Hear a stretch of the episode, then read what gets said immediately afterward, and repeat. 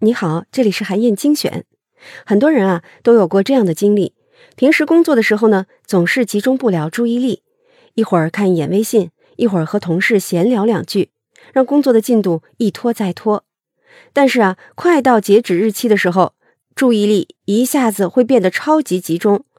可以做到埋头专心工作，效率呢也远远超过平常，赶在最后一刻呀做完全部的工作。但是啊，这种赶工呢，往往会导致意想不到的差错，比如急急忙忙熬夜重新做了一套方案，结果给客户展示的时候，才发现带的竟然是旧方案。可以说呀，这种错误犯得很冤，只要稍加注意就能避免。但为什么当时就是没有注意到呢？《稀缺》这本书啊，对这种现象有一个解释。那就是人在感觉时间不够用的时候，会陷入到一种稀缺心态，只能看到眼前最紧急的事情，就好像是在通过一根管子看东西，只能看见一点点。这种现象就叫做管窥效应。这个管窥就是管中窥豹的管窥。人在这种状态之下呢，好处是会大大的提高工作效率，但是坏处呢？就是会忽略其他不紧急的事情，但是其中很有可能包括一些非常重要的事项，比如消防员呢是最危险的职业之一。你可能会以为大多数殉职的消防员都是在救火的时候牺牲的，但是美国有一项统计发现，消防员殉职的原因竟然有四分之一是在赶往火场的路上发生了交通事故，绝大多数情况是没有系安全带。发生车祸的时候，人被甩出车外。之所以会有这种情况，就是因为消防员陷入了稀缺心态。接到火灾报警的时候，消防员需要在六十秒之内穿戴好全套装备，跳上消防车，直奔火场。在路上还要研究现场的情况，制定灭火方案。他们的脑子里啊，只想着怎么灭火，所以很容易忘记系安全带。除了缺时间。缺钱、缺资源等等，也会引发稀缺心态，占用人的心智带宽，导致用来思考和关注其他事情的带宽不足。比如啊，人的认知能力会下降，最直接的表现就是智力降低。研究者做过这么一个实验，他们让参与者先考虑一个问题：要不要马上花一笔钱去修理坏掉的汽车？研究者告诉一半的参与者，修车要花三百美元。告诉另一半的参与者要花三千美元，显然后者会产生更强的缺钱的感觉。如果这个时候对两组人进行智商测试，那些被缺钱这个想法占用了心智带宽的人，智商的分数平均会降低十四分。这就意味着，就算天生是一个聪明人，也会直接掉到平均智商以下。又比如。人的执行控制力也会下降，也就是说，控制冲动的能力会变弱。如果你在一群控制饮食减肥的人里做个实验，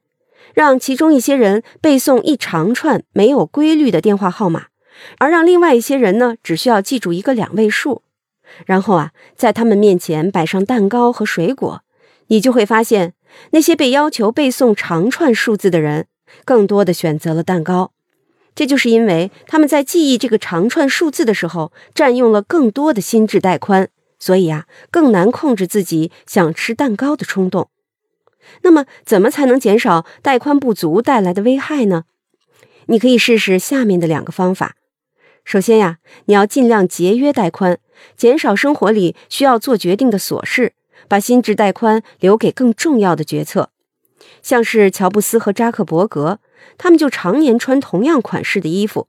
这样就不用每天思考穿什么衣服，能省下更多的带宽用在工作上。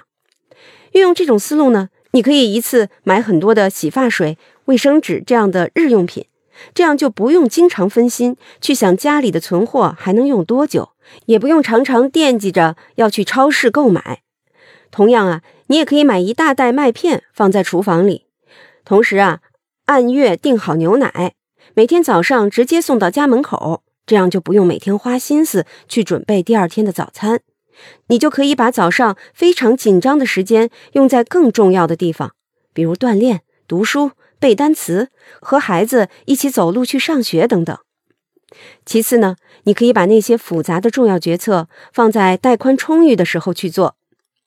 比如，肯尼亚的扶贫组织会在收获季节刚刚过去的时候，请肥料公司的人上门向农民提前销售肥料，等到需要施肥的季节呢，再送货上门。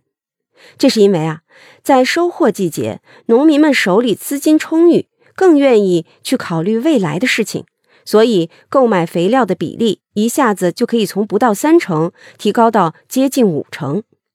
如果等到施肥季节到来的时候再销售肥料给农民，那个时候啊，他们已经把手里的钱花的差不多了，稀缺的感觉呢，会让他们更多的把钱花在吃饭等等更迫切的短期需求上。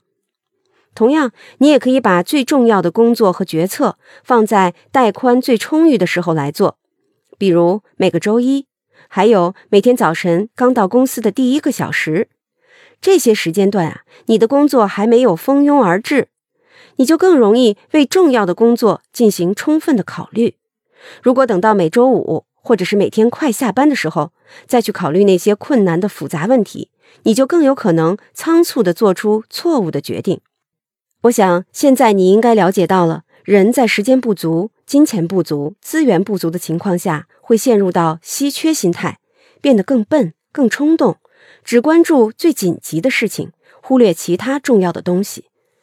很多成功人士的做事原则，比如抓大放小、要事优先，最重要的作用啊，就是帮助他们尽量减少稀缺带来的危害。